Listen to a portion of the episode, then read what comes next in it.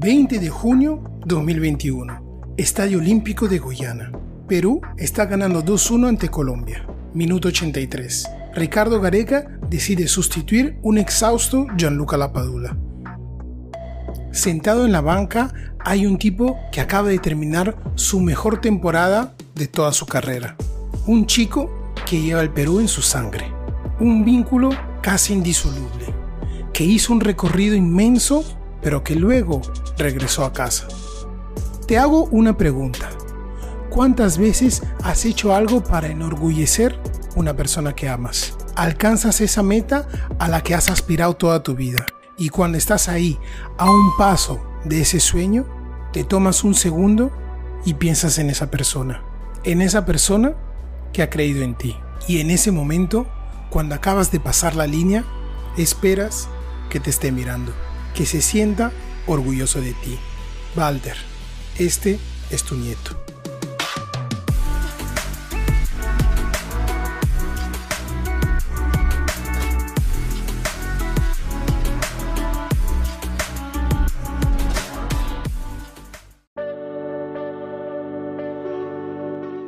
La historia de Santiago comienza mucho antes de su nacimiento. Tenemos que retroceder la cinta hasta el 3 de diciembre de 1926. Estamos en Lima, más precisamente en el distrito de la Victoria. En ese día el mundo le da la bienvenida al pequeño Walter Ormeño. Pequeño, esa palabra es la más lejana para describir quién era Walter Ormeño. Crece futbolísticamente en el semillero Santiago de Barranco y de inmediato todos lo notan por su rasgo más peculiar, la estatura. El joven portero llega a medir el metro 92, cosa poco común en los jóvenes de esa época. En el 1946 fue llamado por Universitario de Deportes, donde ganará su primer título nacional en su año de debut. Tres años después, en el 1949, ganará su segundo título con los Cremas. Con la llegada a uno de los equipos más importantes del país, llega también la convocatoria por parte de la selección. Aunque disputará solamente 13 partidos. Será el arquero titular durante la Copa América de 1949, en donde Perú se clasificará tercero en el año 1950 se marcha al huracán de Medellín. Y es ahí en Colombia donde recibirá el apodo que se llevará de por vida, Gulliver. Terminada la experiencia colombiana, regresa a Perú, pero luego se va a Argentina a defender la portería del Boca Juniors. Se quedará junto a los seineses durante tres años y terminada esa etapa se mudará al Rosario Central. En todo el tiempo que se quedará en Argentina, logrará ganar solo un título nacional. Y por eso decide regresar a su casa, en Perú. Pero no a la U, como muchos esperaban, sino a Alianza Lima, en el barrio que lo vio nacer.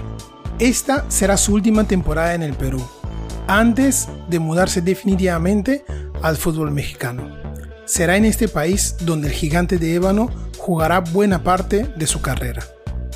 Jugará en clubes como América, Atlas y Morelia, y será aquí donde decidirá retirarse en el 1964. Luego de su retiro, comenzó a trabajar como técnico, permaneciendo en el país azteca que lo vio consolidarse como futbolista. Walter será el único entrenador a tener el récord de haber entrenado a los cuatro grandes de México, América, Cruz Azul, Pumas y Chivas. Además de los éxitos en tierras aztecas, logró conquistar cinco títulos nacionales en Guatemala, junto a los equipos de comunicaciones y municipal. En definitiva, una gran carrera tanto adentro como afuera de la cancha. Lo sabían bien algunos fanáticos de la U que en la década de los 50 decidieron fundar un club en homenaje al arquero peruano.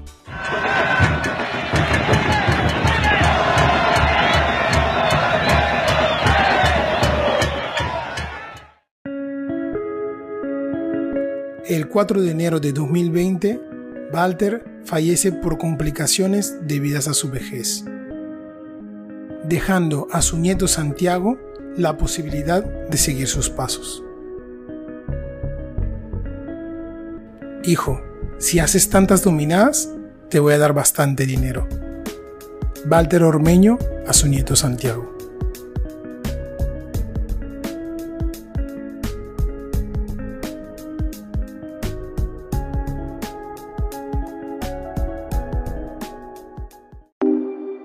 De toda la familia Ormeño, el más indicado a recoger la herencia dejada por Walter será su nieto Santiago. Nacido en la Ciudad de México el 4 de febrero de 1994, se entiende de inmediato que la pelota será su compañera de aventuras de por vida. Desde que empezó a gatear, nos dimos cuenta que el fútbol era lo suyo. Lo disfrutaba muchísimo, metía bastantes goles y los festejaba siempre de diferentes formas. Gabriela Sayas, madre de Santiago. Como cualquier niño, el acercamiento al fútbol pasa por el equipo escolar. En un torneo de primaria realizado a las afueras del Estadio Azteca, Santiago revela por primera vez a su madre el sueño que comenzará a perseguir a partir de ese día. Mamá, cuando sea mayor quiero jugar dentro de ese estadio.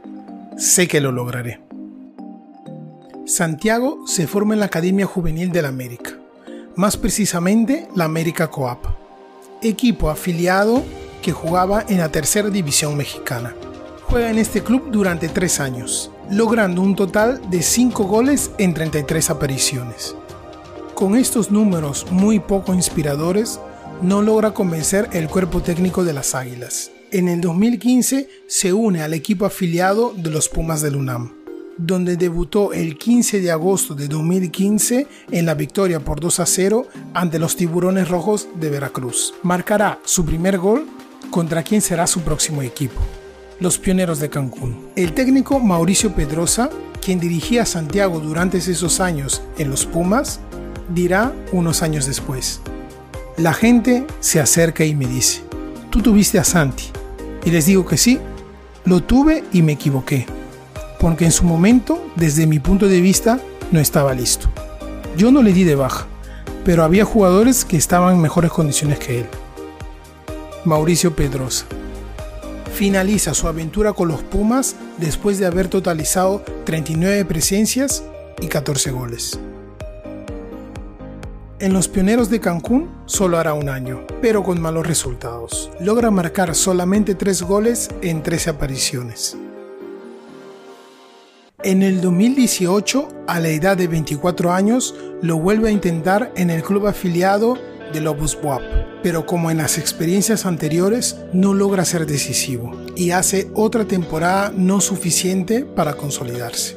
Después de tantas temporadas y con una edad madura, la idea de abandonar el fútbol definitivamente se hace siempre más concreta en la mente de Santiago.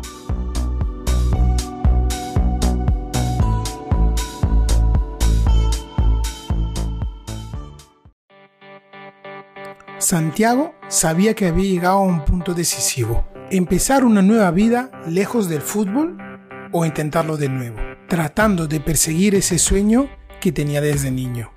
Las cualidades físicas están ahí. Su imponente estatura puede ser un arma eficaz. También parece un tipo que delante del arco es seguro y estas cualidades serán suficientes para darle otra oportunidad. La última oportunidad. Antes del inicio de la nueva temporada, participa a una prueba con el Club de Puebla, equipo de la Primera División Mexicana. Santiago nunca había jugado a esos niveles, pero sabía que realmente esa era la última oportunidad para jugar en el fútbol de élite y seguir los pasos de su abuelo.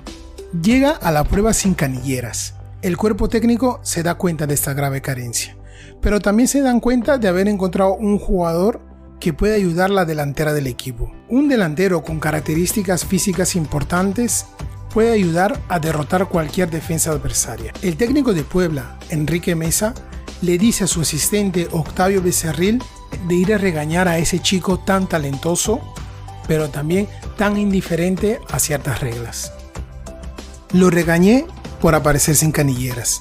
Mi culpa es que lo hice jugar en esas condiciones. Después de esa reprimenda, me dijo que le habían robado las canilleras. En ese momento comprendí la férrea determinación que tenía este muchacho. En el julio del 2018, Puebla apuesta por Santi, un jugador maduro que nunca había jugado en la primera división, un desconocido por la mayoría del público mexicano, aunque muchos recuerdan con cariño ese apellido que escribió la historia del fútbol azteca. El 26 de octubre de 2018, finalmente llega el debut en el fútbol profesional. Entra los últimos 5 minutos en la victoria por 1 a 0 ante Venaos por la Copa MX del 2018. El 20 de febrero de 2019 se juega Puebla contra Juárez. Minuto 46. El mexicano Acosta sale en lugar de ese atacante que en sus pies tiene una de las últimas oportunidades para darle un cambio a su carrera. Y en apenas 12 minutos regala a su equipo el gol del empate.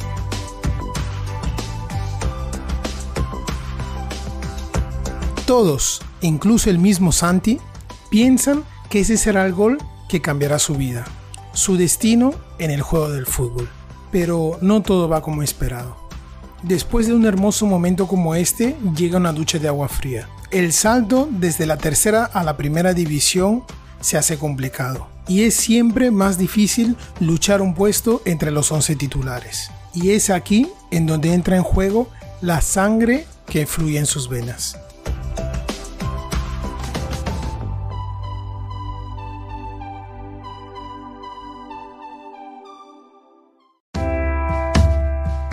El técnico peruano Juan Reynoso, que en ese entonces entrenaba Real Garcilaso del Cusco, lo llama para iniciar una experiencia en el fútbol incaico. Y es así que el Puebla lo cede a préstamo al club cusqueño. Santiago aprovecha de sus orígenes y adquiere la nacionalidad peruana, también para no llenar un cupo de extranjero en su equipo. Santi piensa que Perú, el país donde nació su abuelo, puede ser el lugar adecuado para explotar pero la campaña en Perú no será decisiva para cambiar la carrera del delantero. Solo dos apariciones y un gol. Será inevitable su regreso al equipo blanquiazul. Entre 2019 y 2020, también por culpa de la suspensión del campeonato por el COVID, en el club mexicano acumulará solo tres apariciones sin marcar un gol. A pesar de todo, la suspensión del campeonato será una gran oportunidad por Santiago. De hecho, participó en la E-Liga MX como representante del Puebla, un torneo de esports del juego FIFA, organizado por la misma Federación Mexicana de Fútbol. Gracias a su personalidad exuberante y divertida, este torneo le permitió ganar visibilidad y reconocimiento entre la afición. Con mucho ánimo y con el mismo técnico que lo había llamado a Perú un año anterior, sentado en el banquillo, aunque estará solo por mitad temporada, Santiago tendrá el año más importante de su vida. El profesor Juan es el entrenador que más sabe del fútbol con los que he trabajado. Le debo mucho, ya que confía en mí como no lo había hecho ningún otro entrenador, y eso se agradece infinitamente. A la edad de 27 años, terminó su mejor temporada con 17 goles en 36 apariciones.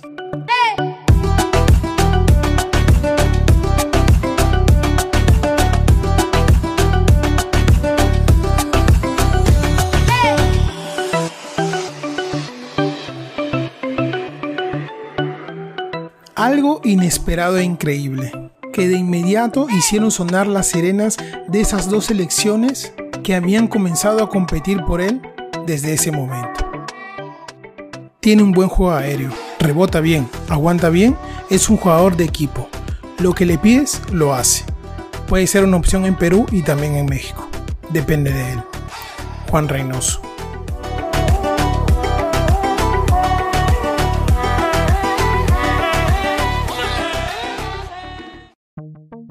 México y Perú estuvieron al centro de la atención mediática. Todos querían saber quién se llevaría a ese 9 que estaba haciendo chispas en el campeonato mexicano. Muchos hablaban de que solo era un momento de suerte y que pronto volvería al olvido de donde vino. El 21 de mayo de 2021, Ricardo Gareca emite los convocados para los partidos de clasificación al Mundial de Qatar 2022 ante Colombia y Ecuador. Las ausencias de Guerrero y Farfán en estos dos partidos sugerían que Santiago podría ser el refuerzo para el ataque de la bicolor. El Tigre, sin embargo, desplazó a todos. No hay convocación para el nieto de Walter. El 5 de junio, Ormedeus ficha por su nuevo club León y deja una declaración ambigua. Nos vemos pronto en León. Ya por fin me voy a poner la verde y esperemos que no sea la única. Muchos piensan que es un mensaje de decepción hacia la blanquirroja. Estaba seguro de que algún día vestiría esa camiseta y la decepción al no ser tomado en cuenta fue demasiado grande. Santiago, sin embargo, no tenía idea que de ahí a poco tiempo el Tigre finalmente le daría la posibilidad de jugar por la selección. En esa misma selección que su abuelo había defendido con tanta pasión en la década de los 40. Hasta el día de hoy, solo dos apariciones y pocos minutos en la cancha. Los juicios ahora serían demasiado prematuros. Como la Padula, él también llegó al fútbol de primera a una edad considerable.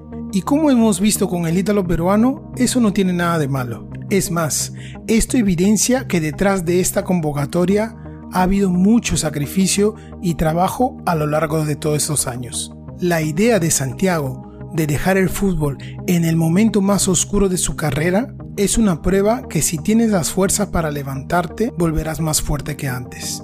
Fuerte para enorgullecer a ese abuelo que desde el cielo observa a su nieto correr con esa camiseta que tanto amaba. Para mí representar al Perú es algo, algo muy especial, continuar con el legado de mi abuelo es algo que, que me ilusiona demasiado y es un hecho que voy a dar lo mejor de mí.